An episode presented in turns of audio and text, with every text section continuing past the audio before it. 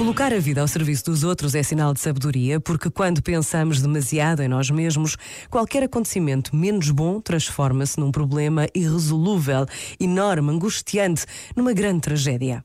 Ao abrir o horizonte do nosso mundo aos outros, os problemas ganham a sua dimensão exata porque relativizados. Ao pôr a nossa vida ao serviço de quem mais precisa, fazemos com que ela não se torne uma existência fechada em si e nos seus dramas. Estar atento e aberto às necessidades dos outros é a melhor forma de reduzir a importância dos nossos problemas e dar-lhes o valor que na verdade têm. Este momento está disponível em podcast no site e na app da RGF.